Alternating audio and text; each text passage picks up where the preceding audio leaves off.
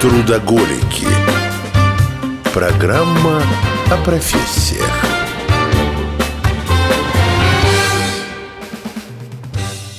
Привет, Привет. Семен Чайка. Евгения Ионкина. У нас сегодня профессия логопед. Потрясающая профессия. Мне кажется, очень важная профессия. Ну-ка скажи «Р». Р. Ну, все нормально. У нас, наверное, нам с тобой нужны логопед. Ну, кстати, узнаем сейчас. Мне кажется, что любому гостя. человеку он нужен, независимо от того, как он уверен, насколько он уверен в себе. Потому что какие-то пробелы, может, мне кажется, есть у всех. Ну, об этом поговорим. У нас сегодня в гостях Юлия Покровская, президент гильдии логопедов и дефектологов, специальный психолог и автор и издатель книг по логопедии. Да, прекрасно. Есть смысл. Профессиональный человек. Есть смысл поговорить серьезно на эту тему. Да, и первый вопрос. Чем логопед отличается от дефектолога, Юлия? Спасибо большое за вопрос. Вопрос э, очень хороший и, наверное, один из самых частотных. Даже не все специалисты порой понимают, в чем же э, разграничение. Но если сказать таким простым бытовым языком, то логопед – это тот, кто заточен больше на коррекцию речи на исправление говорения, артикуляции, а все-таки дефектолог это тот, кто работает с большим э, спектром детей с нарушениями в развитии, и с нарушением слуха, и с нарушением интеллекта, и с расстройствами аутистического спектра. И есть такое понятие, как логопед-дефектолог. Ну, это такой логопед, который может работать с разными категориями Общего детей. профиля, я так понимаю, да? Ты слышишь, как согласные проговаривают? Чётко, Юля? Чётко, Юля. каждая буковка, каждая К, С, С. Это не как в том известном фильме, да? Это тут, да, э, э, рыба, скажи, А, рыба, рыба. рыба, селедка, да. А, Так вот, многие люди почему-то на это не обращают принципиального внимания, сейчас я говорю в речи в своей, о том, что и согласные звуки тоже должны произноситься и четко быть. Ну, понятно, что нам, профессиональным людям с речью работающим, это, естественно, понятно. А вот бываешь иной раз, когда человек как что-нибудь брякнет, и буква хочется так пошутить иногда, но получается пошло, потому что одна буква меняется, и смысл совершенно. Но люди э, на это не обращают внимания. К вам кто приходит чаще, дети или взрослые? Конечно, дети приходят часто, и если взять общую популяцию тех, кто обращается к логопеду, большая часть будет дети в возрасте 5 лет. Это, к сожалению, потому что э, такое заблуждение, которое пришло еще с советских времен, что раньше работать логопед и не может. На самом деле это не так. Современный логопед может работать с первых дней жизни и, начиная с первых дней, уже помогать э, детям, э, если есть какие-то трудности. Я прошу прощения, а что делать с первых дней жизни? Вот Брал- именно, он же еще говорить что не умеет. А, Есть такие нарушения, а, при которых сразу можно включаться работать как логопеду, так и дефектологу. Но, во-первых, если что-то пошло во время беременности не так, а, например, тяжелые роды, асфиксия и другие трудности, которые возникли во время родов или беременности, они, как правило, сказываются в дальнейшем на развитии ребенка. И чем раньше мы начинаем работать, тем более эффективно будет э, работа, и тем быстрее ребенок будет догонять своих сверстников. В том числе, если мы говорим прям про новорожденных, есть такая категория детей, которые по разным причинам, например, сами не задышали. Им помогают дышать, вставляют им э, трубочки, чтобы они дышали. И, конечно, эти трубочки деформируют очень маленькие органы э, дыхания, которые потом перестают работать. Да? Представьте себе, ребенок лежит на искусственной вентиляции легких несколько дней, недель или даже месяцев. И те механизмы, которые должны были сразу сработать, ребенок должен был сам глотать, например, они не включаются, потому что долгое время там был народный предмет, который ему мешал. И эти механизмы не включились своевременно. И здесь, конечно, на помощь приходят логопеды. Не дефектолог, извини, да? а именно логопед. Именно логопед. Мгм. Просто у меня был вопрос, как вы определяете, что этому ребенку, когда он еще не начал говорить, нужен специалист, дефектолог, логопед. Вот именно по особенностям его, да, не то что развития, потому что там еще не, непонятно. Ну вот Речево, каким-то по особенностям речевого аппарата, языка, неба, я уж не знаю. Ну, во-первых, есть э, ряд внешних даже параметров, когда не прикасаясь к ребенку и даже не разговаривая с ним, можно предположить, что у него есть некие трудности, и они чаще всего будут проявляться в речи. Например, приоткрытый рот, высунутый язык, они чаще всего угу. говорят о том, что у ребенка есть какие-то трудности, или, вероятно, их там можно искать. Как симпатично на язык высунула. Да, да? Сейчас Неожиданно.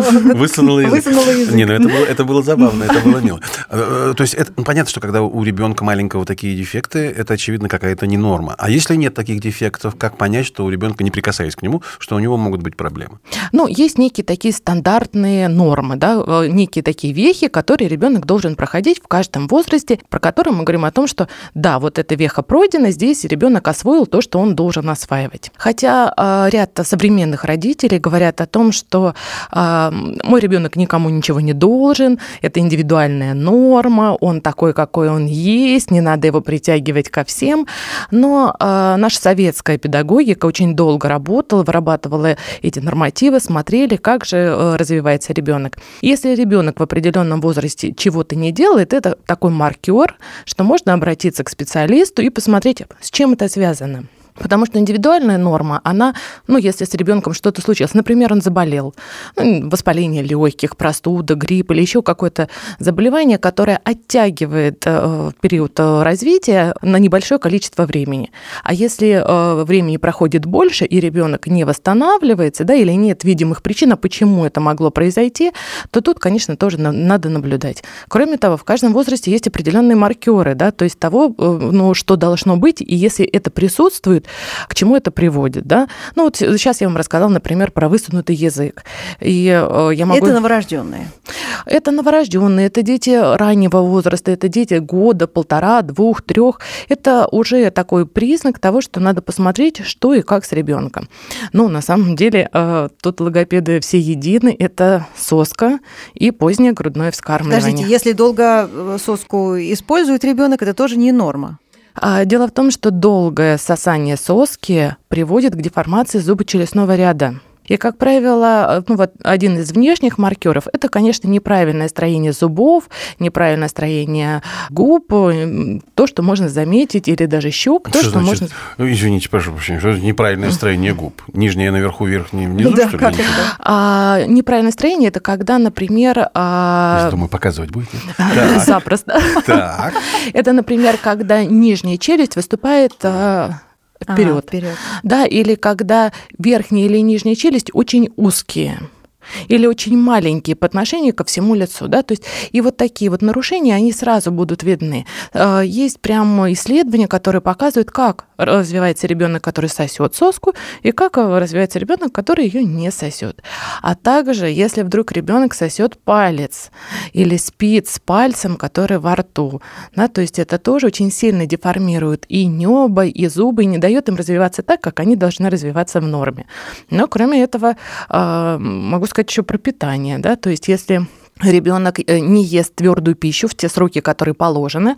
А я вам хочу напомнить, что появление зубов и вообще формирование зубочелюстного ряда, оно напрямую связано с той пищей, которую ребенок э, э, ест.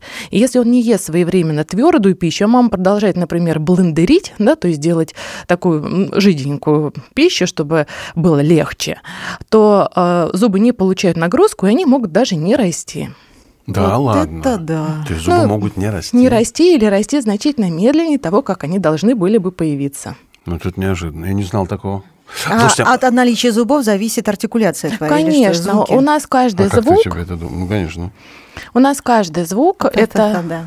Точно. Это положение языка, губ, неба, которые характерны для этого звука. И э, органы артикуляции принимают определенное положение, выходящая воздушная струя встречает преграду или не встречает преграду а, определенным образом, например, П, Б, м. И э, в этом случае мы слышим тот или иной звук в зависимости от того, как наши органы артикуляции в данный момент сложились. Послушайте, а есть такой возраст, ну, я сейчас имею в виду не детский вообще, когда уже вообще ничего невозможно исправить, у человека есть проблемы, он приходит к вам, и говорит, нет, ну, извините, конечно, за вас я не возьмусь, бесполезно. Я такого возраста назвать не могу. А, есть случаи, и мне кажется, огромное количество актеров этому прекрасное подтверждение. Люди, которые говорили неправильно, люди, которые говорили с акцентом, или люди, которые говорили с говором характерным, они переучиваются. Самое главное – мотивация. Если есть желание, то люди исправляются, становятся лучше, и говорят они лучше, чище и красивее.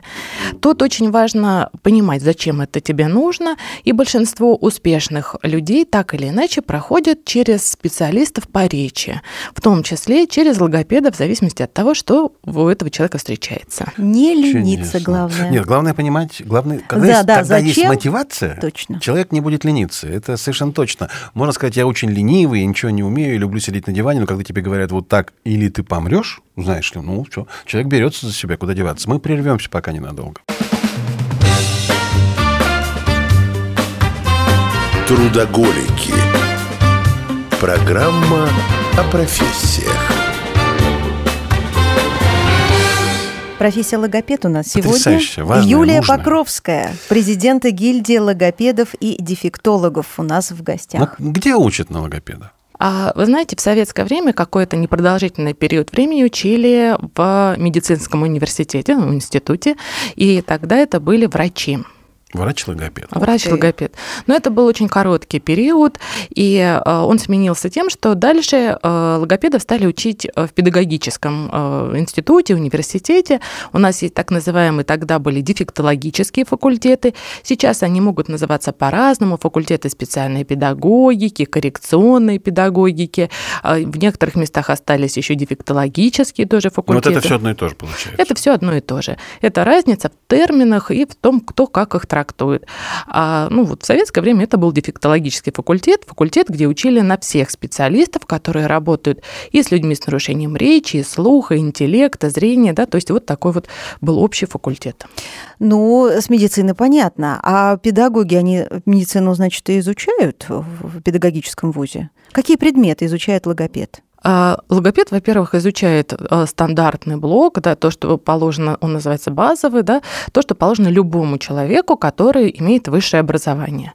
Это касается и математики, и информатики, иностранного языка, истории, да, то есть всех базовых э, дисциплин. Но кроме этого есть еще вариативная часть, да, то, что касается именно логопедов или дефектологов. Вот эту вариативную часть у нас формируют уже сами институты и наполняют ее тем, что считают нужным и правильным. Поэтому поэтому на раз, в разных институтах или на разных кафедрах немножко могут отличаться программы, и, может быть, в ту или иную сторону будет э, такой вот, ну, как сказать, будет э, особенность в ту или иную сторону. Сейчас я что-то не очень поняла. То есть логопеду анатомия не нужна? Да. Или нужна химия? Ну, как, как ну химия, это? ладно, но анатомия. У нас есть ряд а, медицинских дисциплин, которые мы изучаем. А, до того, как а, мы перешли на бакалавр и магистратуру, у нас этих дисциплин было значительно больше. Ну, например, когда я училась, у нас была невропатология, клиника интеллектуальных нарушений, было больше анатомии, физиологии. Это блок клиника такой медицинский. Здесь очень много дисциплин, которые в него входили. Сейчас за счет перехода перехода, ну, даже банального изменения количества лет, в первую очередь сократили нам медицинские э, дисциплины. То есть вам не обязательно знать строение мышц, количество мышц на лице, лице, челюсти. Строение глотки. Глотки, в конце концов, да. А, эти знания, конечно, остались, но глубокие знания, углубленные, да, в ту же невропатологию или в ту же, там, допустим, а, генетику, они были сокращены за счет ну, того, что надо было все сократить. Вот это mm. да. Сколько учится на логопеда? А, традиционно на логопеды сейчас учатся 4 года. Через 4 года человека выходит с дипломом, в котором написано, что он бакалавр специального в скобочках дефектологического образования. А во вкладыше написано, что он учитель логопед, или он э, учитель или гофренопедагог, или он сурдопедагог. Это уже указано во вкладыше. Доктора логопедических наук не существует? А логопеды у нас, как правило, доктора педагогических наук, Хорошо. хотя есть доктора психологических наук, и крайне-крайне редко есть люди из медицины, которые будут э, кандидаты или доктора медицинских наук. Но, как правило, это врачи, врачи, которые по разным причинам повернулись в сторону логопедии и занимаются изучением а, речевых нарушений. Рабочее место логопеда. Где, куда потом устроиться работать? Ой, логопеды работают в очень э, совершенно разных местах. Это и учреждения системы здравоохранения, это поликлиники, больницы, это диспансеры, это санатории. Это э, большая часть все-таки это педагогические учреждения, это школы, это детские сады, э, это разные центры психолого-педагогической помощи, но и большое количество частных учреждений, где оказывается помощь. А можно совмещать? Ну, скажем, врач логопед, он же дефектолог, возможно, и хирург вот вместе? Или это совершенно несовместимая вещь?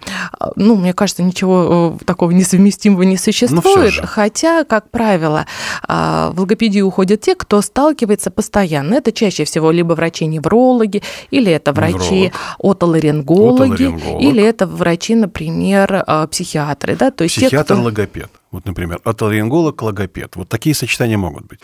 А, гипотетически могут быть, но на практике это разные единицы, которые и по квалификационному справочнику у нас будут совершенно разными специалистами. Я к чему спросил? Когда все люди будут правильно говорить, и у логопеда пропадет необходимость работы, что делать? Мы будем очень рады, когда наконец-то это произойдет, пока мы видим только рост количества людей а, с речевыми нарушениями.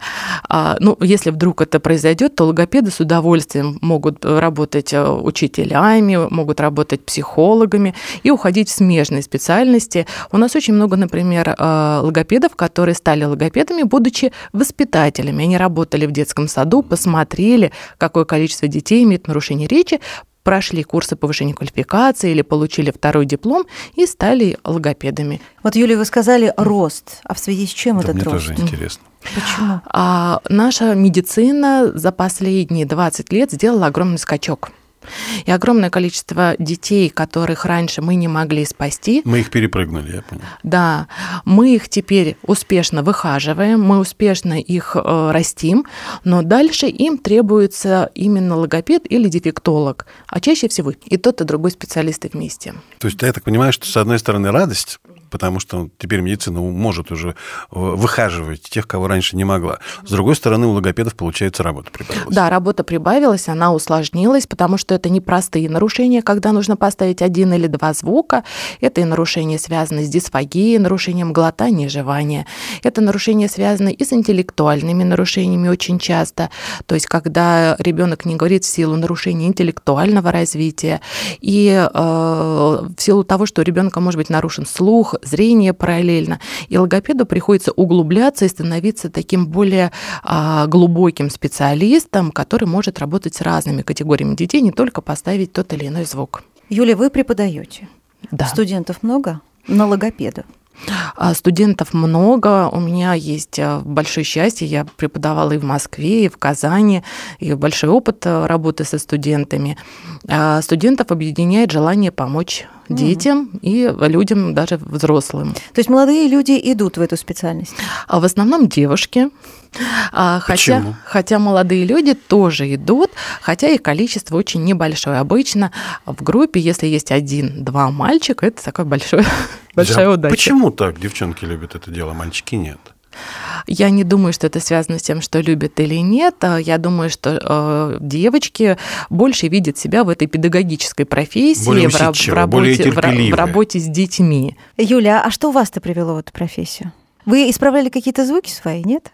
Вы знаете, я исправляла звуки уже в процессе обучения. Так случилось, что э, у нескольких наших студентов, с которыми мы учились, обнаружены были неправильные произношения, и мы, учась, параллельно работали над собой. А у вас-то были а у вас, у вас были проблемы? Конечно, у меня были проблемы. Я не все звуки хорошо, красиво произносила. Какие? Но у меня были шипящие. Угу. Шипящие. А, шипящие я произносила так немножко в щеки, такой...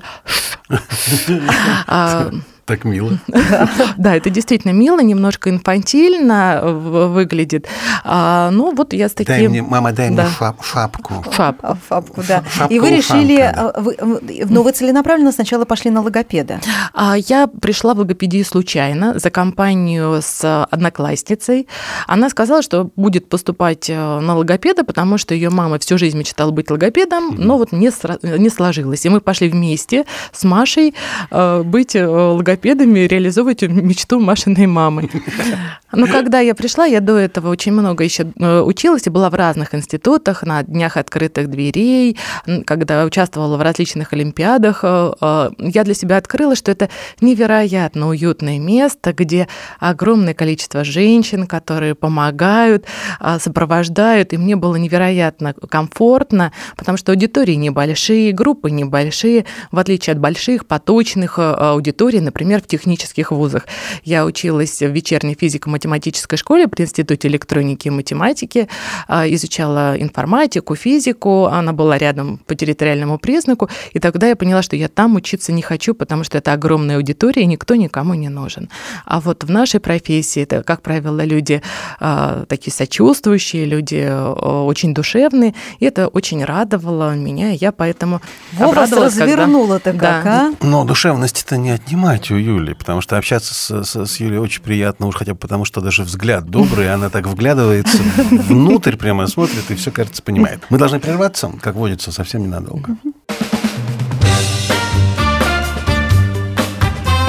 Трудоголики.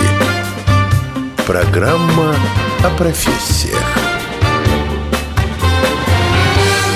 Юлия Покровская, наш гость, президент гильдии логопедов и дефектологов. Соответственно, мы сегодня разбираем, естественно, профессию логопед. логопед. Вот я начинаю говорить, и тут же зажимаю звуки и понимаю, я вот думаю, так, а правильно, правильно ли я, я говорю при Юле это. Да. Кстати, у меня вопрос, давно он теплится, еще с самого начала я пытался, не было возможности, теперь спрошу. А когда у человека очень быстрая речь, у человека разговаривает очень быстро, в принципе, нормально, как казалось бы, да, но уловить эту мысль практически невозможно, потому что скорость его раз... И говоришь, ну, медленнее, пожалуйста. Человек начинает, а, опять переходит в быструю речь. И как ты его не дергаешь, все равно он не умеет говорить медленно. Есть какая-то, ну, какое-то упражнение, ничего, что я так сразу про упражнение, да? Есть какая-то какая методика, которая позволяет научить человека то ли думать медленнее, то ли языком работать медленнее. А, ну, такой э, целенаправленной методики говорить медленнее не существует, хотя таких людей достаточно много. А, тут зависит от многих разных факторов, но в первую очередь от типа нервной системы вот, человека. Я хотела сказать, невро... к неврологу сначала. Если этот человек возбудимый, если он холерик по типу, то у него часто будет отмечаться более ускоренная речь. Поэтому нет, такой методики пока не существует. То есть это не логопедическая история? Кроме как э, говорить э, медленнее, вдумчивее. Нет, не логопедическая. Понятно. Сначала подумай, потом да. начинай говорить. Доктор, я очень быстро разговариваю. Это к нам, сказал врач-психиатр. А самая, Юлия, распространенная вещь – это вот эта страшная буква «Р». Нет. Нет. А что же? Ш. О, а что не так? А Я вам открою секрет. А, звук «р» и звук «ш» произносятся одинаково.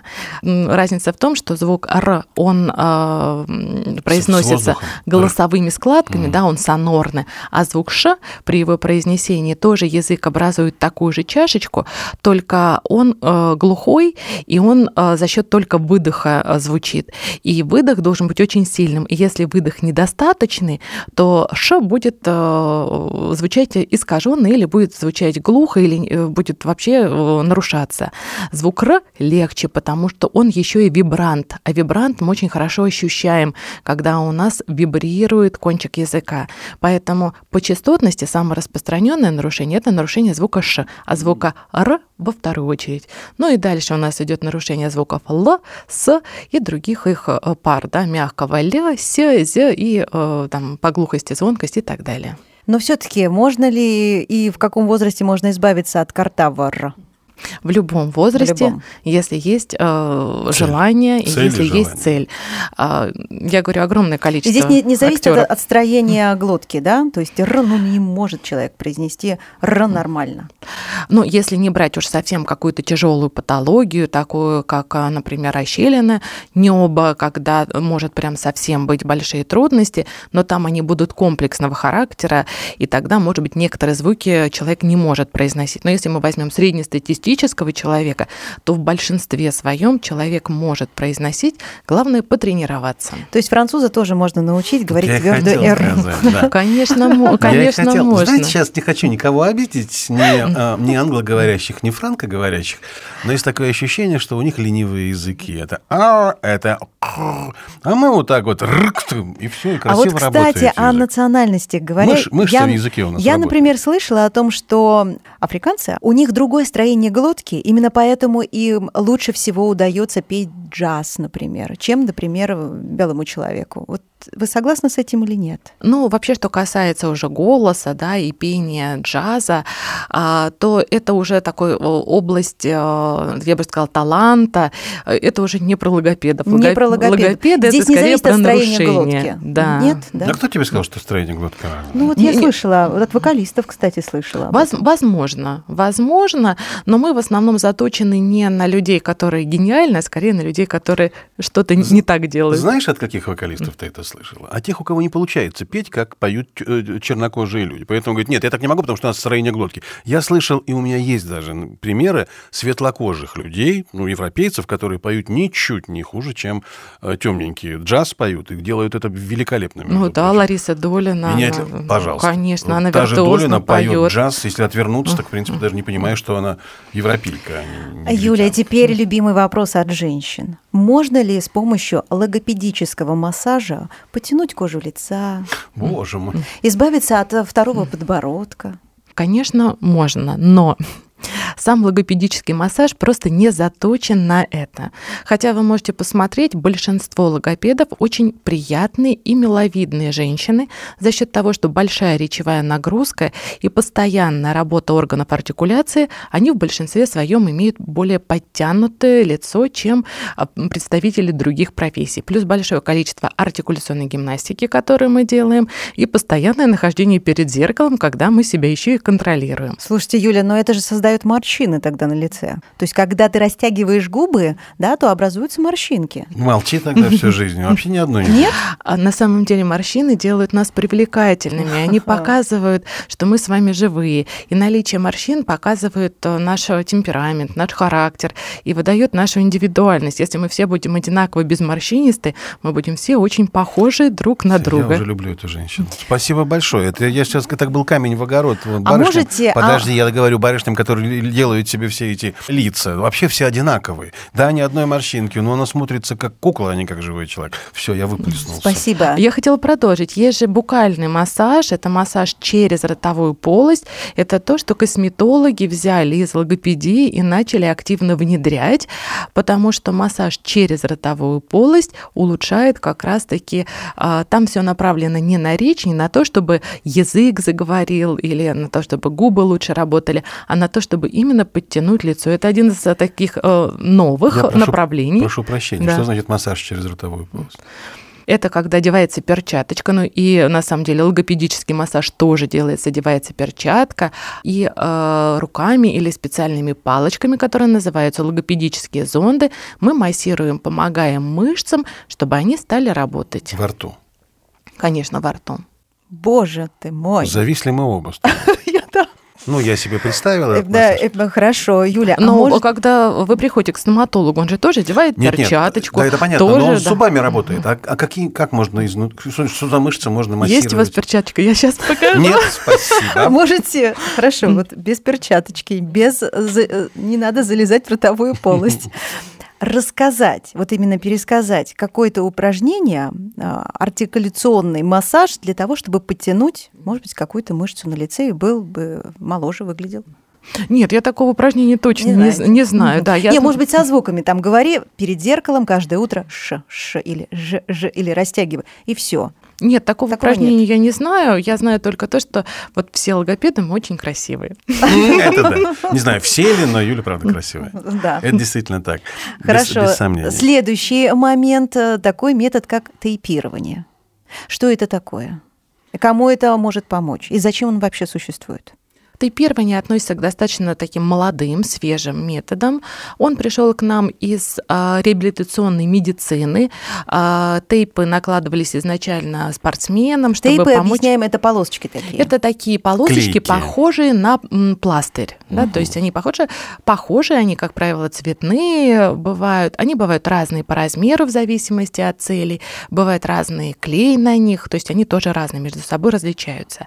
Они наклеиваются для того, чтобы помочь мышцам, чтобы разгрузить какие-то мышцы или, наоборот, включить те мышцы, которые не работают.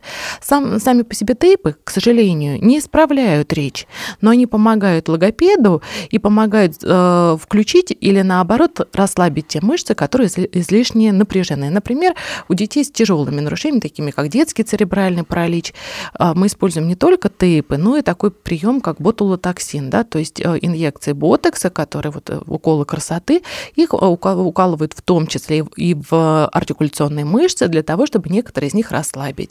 Это в случае тяжелых нарушений. А совсем человек потом замолчать нет шансов? Ну, во-первых, у Если нас так округ- не в ту мышцу попадешь, простите, Ну, если ты не в ту попадешь, конечно, наверное. Ой-ой-ой. Но у нас же очень много мышц, и, как правило, такие инъекции – это очень тонкая, очень аккуратная работа, но мы встречаемся с некачественной работой, с недобросовестной, и специалистов, которые являются, например, там, пластическими хирургами или специалистами в области косметологии, мы видим в интернете огромное количество этих историй про то, как глаза закрываются п- после уколов и так далее. Здесь, безусловно, а, очень важно, с кем вы работаете, да, и кто ваш специалист, который вам помогает. И, конечно, а, это не является рядовым методом, рядовым таким приемом, и он делается совершенно не всем, а, и не во все мышцы одновременно вкалывается. К тейпированию вернемся. У меня два вопроса, Юлия. Тейпы накладываются у логопедов. Куда? Шея, лоб, куда? Щеки, уши. Да куда куда? Значит, а, чаще всего мы их накладываем в область рта, в область круговой мышцы рта. Прямо поверх рта? А Прямо поверх рта это внешняя Я а, знаю, как процедура. лечить Это вот здесь вот, да? Мгм. Ага, Да. сверху. Прямо перед Сверху. эфиром, да. Сверху. Наклеивать мне, да. Я поняла. Также можно наклеивать на а, щеки, можно наклеивать на шею, в зависимости от того, какие мышцы напряжены, и какие, наоборот, излишне расслаблены. Ну, То и есть нет такого универсального приема, что наклеите сюда и все пройдет. Я знаю точно, что у спортсменов э, тейпы действительно их очень спасают. Это точно, это проверено. У меня были проблемы с мышцами. Тейпы действительно расслабляют мышцы рук, там, ног. Но для меня очень странно, как это может работать с лицом, потому что там такое количество мышц. Да. Как не промахнуться? И вот в связи с этим второй вопрос у меня. другую. Вот именно. То есть ты самостоятельно лучше не накладывать. Лучше обратиться к специалисту, который знает, какого цвета должен быть тейп, какой э, клей, Да, и, не соответственно, важно. куда его наклеить. Ну, во-первых, специалист посмотрит э, и решит, а куда его нужно наклеить, да, потому что э, могут быть разные совершенно истории, да, могут разные мышцы быть напряжены или расслаблены. У нас есть более крупные мышцы на лице, на которых хорошо работает тейп, есть те мышцы, на которых мы даже не можем добраться. Почему мы работаем через ротовую полость, да, когда делаем массаж? Потому что не до всех мышц мы можем добраться со стороны лица, да, то есть и в этом случае мы э, идем уже через рот и помогаем ребятам через рот. Поэтому здесь э, слишком много э, вопросов, что клеить, как клеить и куда клеить. Более того, не каждый, не рядовой логопед хорошо работает с тейпами. Это не является таким базовым навыком, мы ему не учим в институте, мы только рассказываем о том, что есть такой прием, но он требует дополнительного обучения. А сколько может длиться, я сейчас не про тейпы, я сейчас в принципе вообще про процесс, сколько может длиться процесс излечения или там реабилитации человека, уже ребенка или взрослого? Самые длинные сроки и самые короткие. Самый короткий – пару минут. Пару минут можно исправить какую-то... Можно запро... исправить тот или иной звук, если какой, есть... Например? Э, нет такого понятия, какой звук. А. Есть понятие, какой ребенок пришел и насколько он готов к произнесению того или иного звука. У нас есть много историй, когда ребенок приходит, мы два раза взмахнули палочкой, и он у нас прекрасно речит, выходит счастливый из кабинета. Ну, Однако же есть такие случаи, когда мы очень-очень долго а, работаем сначала над одной мышцей, потом над другой мышцей и собираем, по сути, формируем навык у ребенка, начиная с самого начала. Да, у детей, например, с детским церебральным параличом или у детей, у которых были трудности во время рождения. То есть для всей аудитории. То есть если логопед говорит, я за 15 минут решу все ваши проблемы, это, скорее всего, мошенник. Однозначно. В интернете есть такие объявления, за 10, за 10 занятий поставлю все звуки. Это большая ложь, и это всегда очень индивидуально. Зависит от того, насколько человек или ребенок готов к исправлению того или иного звука. Потому что для каждого звука есть своя база, которую нужно подготовить. В хорошем случае это происходит органично, без включения логопедов. Ребенок сам э, физиологически развиваясь, и начинает у него появляться один звук, второй, третий, и таким образом накапливаются все звуки. Вы сколько назначаете сеансов вот для того, чтобы исправить? Ну, то есть это э, говорите родителям, приходите ко мне два раза в неделю или три раза в неделю, даете какие-то домашние задания, как происходит? А, Все зависит от того, в каком учреждении работает логопед. Каждое учреждение предполагает свою форму работы. Если это медицинское учреждение, то, как правило, ребята туда попадают на достаточно короткий срок, и занятия будут проходить именно в тот срок, в который ребенок э, находится в этом учреждении, да, например, в больнице или в поликлинике. Если Но это, это ежедневное или нет? А, все зависит от нарушения. А, в некоторых случаях достаточно будет показать маме, и мама может это делать сама и без специалиста. А в некоторых случаях это будет ежедневная кропотливая работа работа. Это зависит от приемов, которые использует логопед, насколько они а, сложные, насколько они включают какие-то технические средства. У нас есть небольшое количество аппаратуры, которая может включаться в работу логопеда. И зависит от а, того, а, чем мы обладаем и а, насколько вот наш инструментарий позволяет. Также это зависит от того, в каком учреждении. Если это частный центр, а, то это всегда история коммерческая, когда родители платят платят за занятия, или эта история, наоборот, государственная. Здесь разные условия. А, как правило, считается, что самое эффективное – это, конечно, ежедневные занятия. Но я вам хочу напомнить, что новый звук – это новый навык. Навык формируется, как правило, за 21 день. 21 да, день на да. каждый звук. Если человек не выговаривал ни одного, Какая длительная реабилитация будет у Сколько у нас э, в русском-то алфавите? Букв ты имеешь? 33, что ли? 32? А звуков 46. А звуков 46. Вот Это... и считайте сами, уважаемые друзья. А мы пока пойдем. Да, мы пойдем со своими звуками работать. Э, кстати, если вы не услышите, А нужно ли нам работать? Вот вы послушали нас внимательно. Вот так, ага. а, здесь нет такого понятия, что нужно спасибо. работать. Все, и спасибо, Юля. Мы так уверены в себе, не надо продолжать. Друзья мои, если вы вдруг пропустили эту программу замечательную, замечательную, которую обязательно и всем нужно еще раз прослушать, то ищите ее на нашей странице ВКонтакте и на всех стриминговых площадках. На самых главных подкаст-площадках для того, чтобы точно было э, по месту. И сегодня очень классная программа, не потому что мы с тобой такие классные, а потому что у нас замечательный гость. Юлия, Юлия Покровская, Покровская, президент гильдии логопедов и дефектологов, специальный психолог, автор и издатель книг по логопедии.